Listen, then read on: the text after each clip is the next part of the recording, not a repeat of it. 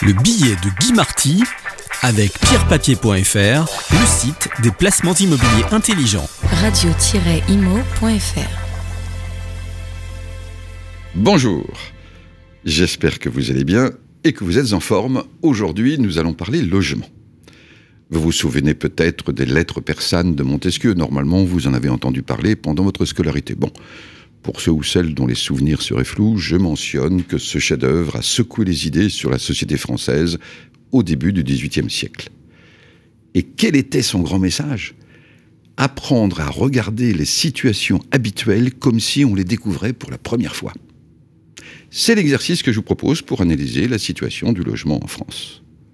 Montesquieu est d'autant plus intéressant pour nous aider à cet exercice qu'il était un observateur particulièrement attentif de la gouvernance de la société, de la façon dont celle-ci traite ses grands enjeux.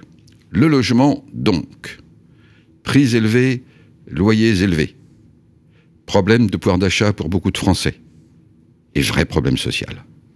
En effet, pour nombre de familles pour lesquelles le coût du loyer est trop lourd dans le budget, l'accession à la propriété est de toute façon inaccessible, soit parce que les prix sont trop élevés, soit parce que les banques refusent de prêter.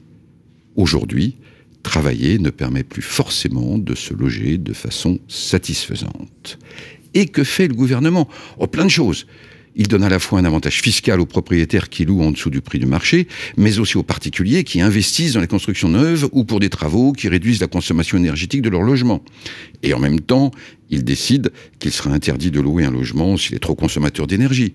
Il envisage même de pénaliser les maisons individuelles avec jardin, dont le modèle est obsolète et énergivore. Autrement dit, le gouvernement ne chôme pas à chaque instant où il se passe quelque chose du côté du logement en France. Et pendant ce temps-là, le mal logement ou le logement cher sont des problèmes qui durent. Au secours, Montesquieu Que dirait-il s'il visitait notre époque et se penchait sur la question du logement dans notre beau pays? Je crois que son premier étonnement porterait sur le refus délibéré de se concentrer sur ce qui est le plus important. Il n'y a pas assez de logements par rapport au nombre de familles. Conséquence, les prix sont trop élevés et les loyers sont trop chers. C'est cela qui crée du malheur et des souffrances. Augmenter le nombre de logements plus vite que l'augmentation de la population et les choses vont revenir dans l'ordre. Pourquoi n'est-ce pas la priorité numéro un, celle sur laquelle on met tous les efforts? Pourquoi en parle-t-on autant depuis plus de 20 ans et en parle-t-on encore et encore au lieu de passer vraiment à l'acte? D'accord, c'est plus facile à dire qu'à faire. Le problème n'est pas simple, c'est vrai, pour résoudre le déséquilibre entre demande et offre de logement, car il faut travailler dans deux directions à la fois. Un, construire plus et plus vite là où les gens veulent habiter, ce qu'on appelle les zones denses, celles où les prix et les loyers montent le plus, et deux, redonner de l'intérêt aux villes moyennes pour rendre possible aux gens de mieux se répartir sur le territoire. Vaste chantier.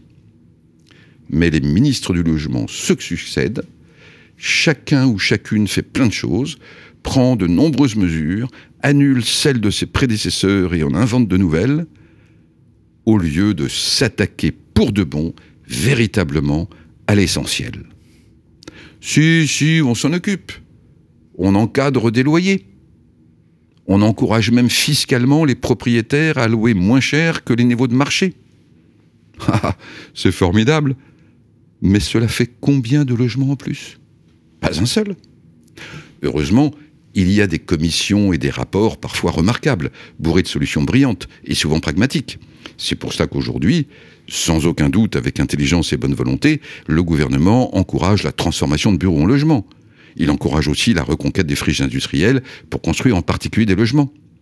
Mais on sait bien que tous les résultats mis bout à bout de tous les efforts que l'on fait seront de toute façon insuffisants et de très très loin par rapport au problème à résoudre qui est celui du nombre de logements.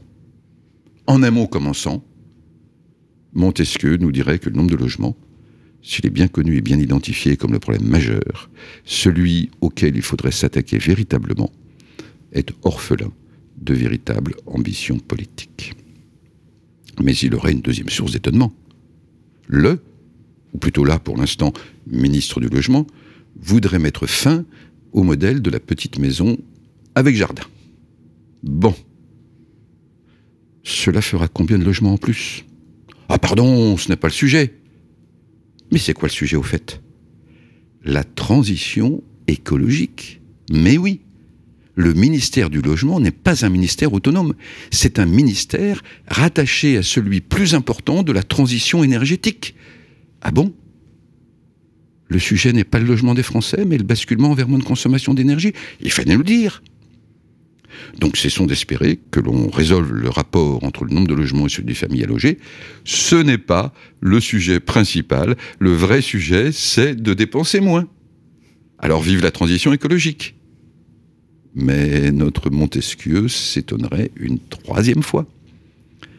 Un calendrier était fixé qui interdira progressivement la location d'appartements ou de maisons qui seraient en retard sur les mises aux normes de consommation énergétique?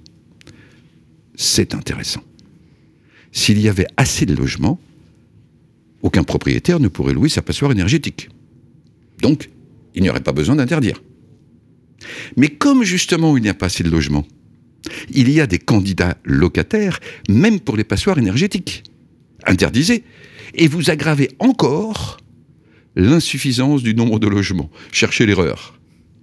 Comment peut-on être persan est la question qui est attachée à la célébrité des lettres persanes. Il me semble que la grande question que poserait Montesquieu sur le sujet du logement en France serait aujourd'hui la suivante. Mais pourquoi n'auriez-vous pas tout simplement un ministère qui s'en occuperait? Ah oui, ce serait une bonne idée. Bon, nous allons renvoyer Montesquieu dans son siècle et rester dans le nôtre. Je vous souhaite une très très bonne journée. Le billet de Guy Marty avec pierrepapier.fr, le site des placements immobiliers intelligents. Radio-imo.fr